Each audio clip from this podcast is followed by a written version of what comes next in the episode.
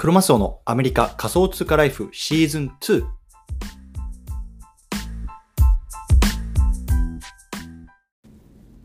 皆さんこんにちは。アメリカ西海岸在住のクロマスオです。今日は2月27日日曜日ですね。皆さんいかがお過ごしでしょうか？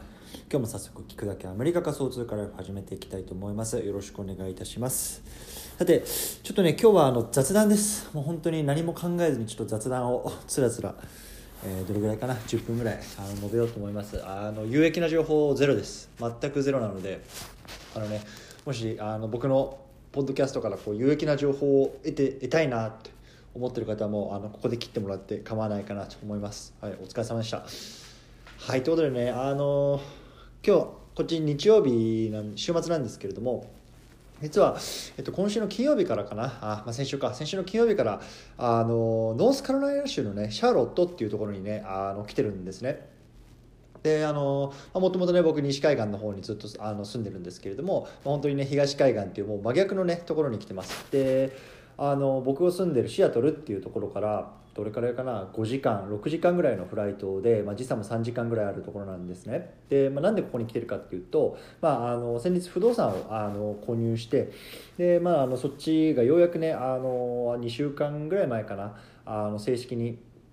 あのクロージングしたので、まあ、ちょっとねあのし、まあ、視察というかあのもう兼ねてね、まあ、ちょっと中をいろいろとこうあのリモデリングしないしたいなっていうところで来てるんですけれどももう本当にもうあの今回実は全然見ずに買ったんで見ずに買ったっていうのもあれなんですけどあの全然自分でこう見ず実地に見ずにあの、まあ、インターネットを調べたりとか、まあ、そういうような情報だけでとりあえずまあ買ったというような感じなんですよね。でもこれがまああの初めてのまあ投資物件なんで、まあ、結構クレイジーっちゃクレイジーですよね。もうなんか自分で物を見ずに買っちゃうみたいな感じだったんですけれども、まあ、とりあえずこう あの、ね、数字をこういろいろ付け合わせて見てまああのなんかペイしそうだなっていうところで買ったんですけれどもまあやっぱりねこう自分で見るともう本当当にもう驚くことがたくさんあるんですよね。でまずあの金曜日ついて一番驚いたのがあのドアがぶっ壊れてるんですよ、うん、あの 入り口のドアがぶっ壊れててどどういうこと？って思うじゃないですか。で、まあ、多分そのまあクロージングしてから行くまでのま10日間ぐらいあったんですけど、まあ、その間に多分誰かがドア壊して、まあ、不老者みたいなのが多分入って、まあ、あの入ってたというところでもう鍵もかけてたんですけど多分何なんだろうなあれなんかハンマーじゃないですけど多分なんかドアでこうガンガンガンガン叩いてそれでこう壊れて開いちゃったっていうところでもういきなりねあのもう驚きですよね。そんなことあるんかいと思って。でこれ直さなきゃいけないのにまたコストかかるじゃないですか。もういきなりもう赤字ですよ、う、ん。であと何かなもういろいろですよもうなんか壁の色ももうもうずっと朝から晩まで壁ペンキ塗ってるんですけど、まあ、それでもうちょっともうなんか匂いでこうやって灰になっちゃってこうやって話してるんですけどもうなんかムラも多いしなんかキッチンとかも全然こう合ってないんですよねそのキッチンスペースとあの壁の長さとかでもすごいちぐはぐで中途半端だしあもうなんかもう結構やること多いなっていう感じなんですけれども。まあ、でもとにかくその、まあ、やっぱりこうやって見てねあの自分でこうペンキ塗りながらとかっていうのを、まあ、なんで僕が今こうやってやってるかっていうところを、まあ、少し話しておきたいなと思っていて。ね、変な話もうこれね全部ねあのお金かけてこう業者にあの 依頼してしまえば、まあ、そこで終わりね、それである程度、ね、あの整うとは思うんですけれどもやっぱりこう自分でやることによってまずそのあの体験したいんですよね自分があのどれくらいこれ例えばね ペンキ塗りにしてもあのどれぐらいの時間がかかるとかどれぐらいの、まあ、量のペンキを買わなきゃいけないとかってやっぱりそれ自分の実体験で分かるじゃないですか。でやっぱりそれは分かった上でじゃあ次ね分かんない2軒目3軒目もしあの変えるようなねあの時期が来た時にじゃあ次はじゃあ業者さんに依頼しようじゃあ見積もりを取りましょうってなった時に、ね、明らかにこれちょっと見積もり高くふっかけられてるなっていうのが多分今今回僕がこうやってもう何枚も何枚も壁をこうペンキで塗ってることによってあの分かると思うんですよね、うん、じゃあこの広さだったら多分じゃあ30分ぐらいだからじゃあこれぐらいの価格じゃないかとかっていうのがまあ大体こう肌感覚で今分かってきてるんですけど。やっぱりそういうのやらないとわからないし、まあ、そういうのをこう自分でやっぱり学びながらあのやっていきたいなっていうところがあるので、まあ、初めての物件ですし、まあ、とりあえずもうなんかもう面倒くさいけどいろいろこうやってやってるっていうような感じなんですよね。うんでもこれはやっぱり僕にとってすごく非常にいい経験だなと思っていて、うん、なんでそうですねもうちょっとまだ全然やること多いんですけど、ね、あのやっていきたいなと思います。うんあと何かな？今日雑談ね。雑談。あのそうあの西海岸ってあこれじゃ話しとこうかな。ちょっとねあの政治の話ってね結構タブーなんでアメリカでも、まあ、日本もそうかもしれないですけどあんまり僕も人前で話さないですけど結構ねここって、まあ、クローズなコミュニティでねそんなに正直聞いてきてくれ聞いてくれる人もあんまりいないので、まあ、話しておきたいなと思ってるんですけど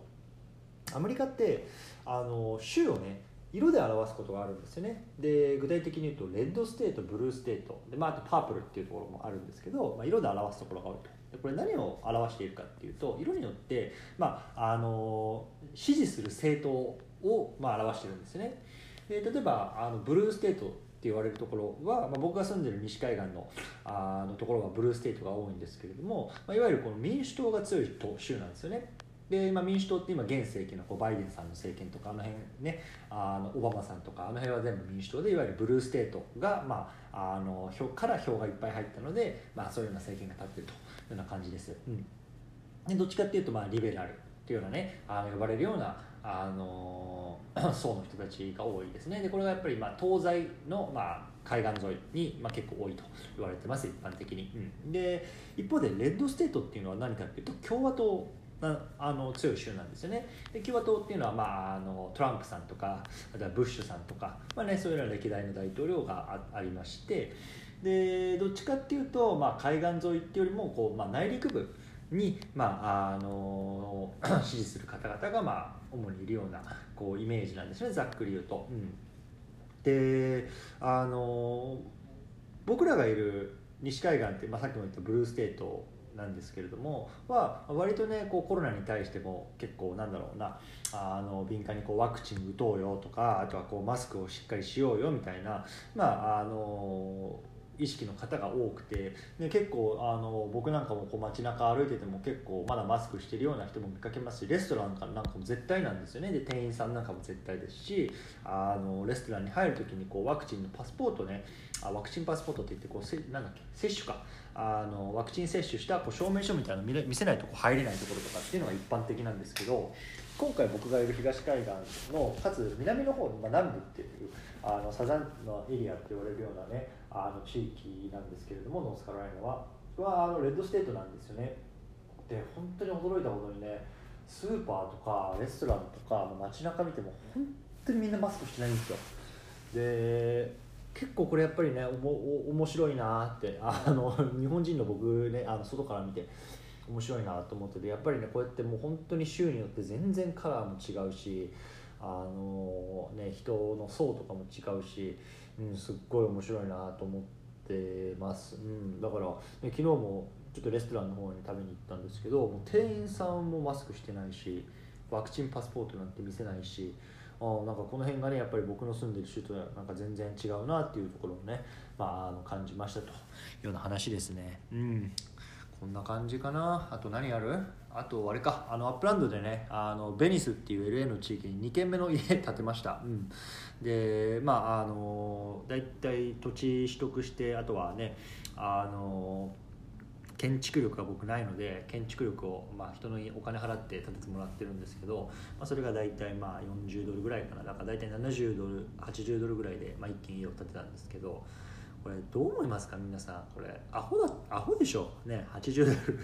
80ドルかけてデジタルなものになんかをお金払ってるとかっていうなんかもう一般的に聞いたらもう頭おかしいなっていう感じだと思うんですけど僕はでもあのこのプロパティを、まあ、将来的には、ま、誰かにこう貸し出したいなと思っていてでその誰かっていうのはこう自分でこうメタバース上でビジネスをしたい方、うん、それが分かんないその NFT を売っていくのかなんだろうカフェを開くのかちょっとよく分からないですけど、まあ、そういう人たちにこう貸したいなと思っていてで、まあ、幸いこのベニスって言われる地域はねあのアメリカのこう実在する世界でも、まあ、かなりこう高級なエリア栄えてるエリアなので、まあ、多分メタバース上でもね今あ結構物件が建ってきてて割とこうなんか、まあ、価値の上がるようなエリアになるんじゃないかなと思ってるのでもしねそういうところでカフェやりたいんだよ NFT ショップ出したいんだよって方もしこれ聞いてる中でいたらねぜひあの DM くれればあの時期が来ればもうあの安価で貸し出しますんで、うん、でもね80ドルでこれ取得してどれなどうなんだろうね。あの1か月分のリースとかってどれぐらい取れるんだろう。100ドルぐらい取れるのかな。もうなんか1か月分ぐらいでなんかペイしそうなあの木だから、まあ、今バンバンちょっと立ちちゃってるんですけど、うんまあ、一応なんかそんな風にしてまあ、なんか未来のためにコツコツ種をまいてるような状況でございます、うん、もう完全にあのあ事業で言えば赤字ですから僕も,、うん、もうとにかく今種まきして、まあ、あのお金使ってもう3年後5年後にあの借り取れればいいかなというような感じですかね。うん。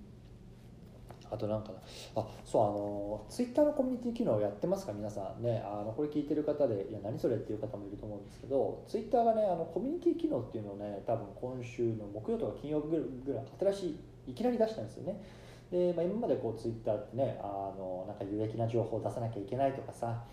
あのだからつぶつぶやけないとかさあとなんだろうあのね 不特定多数にこう拡散されてこう薄まっちゃうとかってあると思うんですけどこのコミュニティが出ることによってさ別になんかねくだらないこととかも全然こうつぶやいてもいいようなね、まあ、もっとなんかクローズなコミュニティになるしあとは別にあのねやっぱり何かこうなんかプロモーションしたいなって時もそこのコミュニティの人たちにこう絞ってねターゲティングしてこうあのプロモーションとかもできるような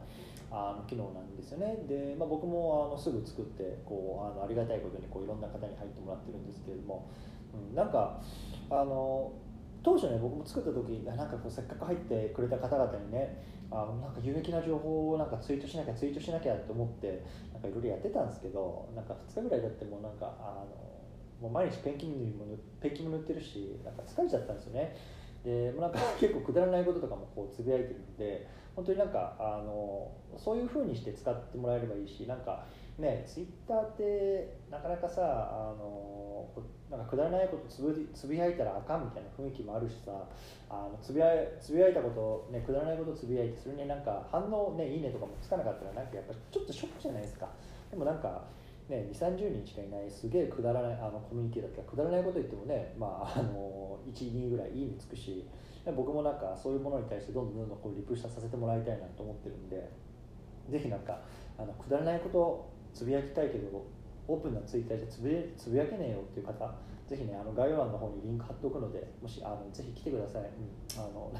僕昨日のなんかあの晩飯のあの写真とかさっきツイート上げたんですけど、うん、なんかバーベキュー食べに行ったんですよね。そうまたいいですか？これちょっと脱線脱線しちゃうんですけど。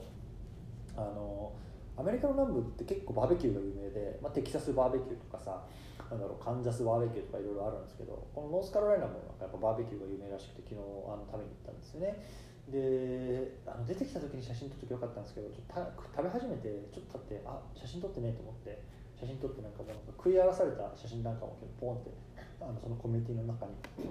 あの載せちゃったりとか。なんか本当にそんなちょっと全然有益じゃないコミュニティなんですけどもし興味があれば来てくださいというような話でございました、うん、今日はこんな感じですかね。またちょっとあの明日からあのしっかり台本作ってあのやっていきたいと思います。そうそうなんですよ。これあの皆さんご存知か分かんないですけど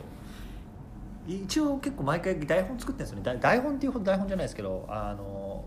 ね bullet point なんていうんだっけ。あの箇条書きか。箇条書きでこういろいろ書いてあのそれ読んでる感じなんですけどもあの今日みたいな日はもうグダグダ台本なしで喋ってます。明日からちょっとまた台本作って頑張ろうかな。と思います。またペンキ塗りやりますよ。はい。ということで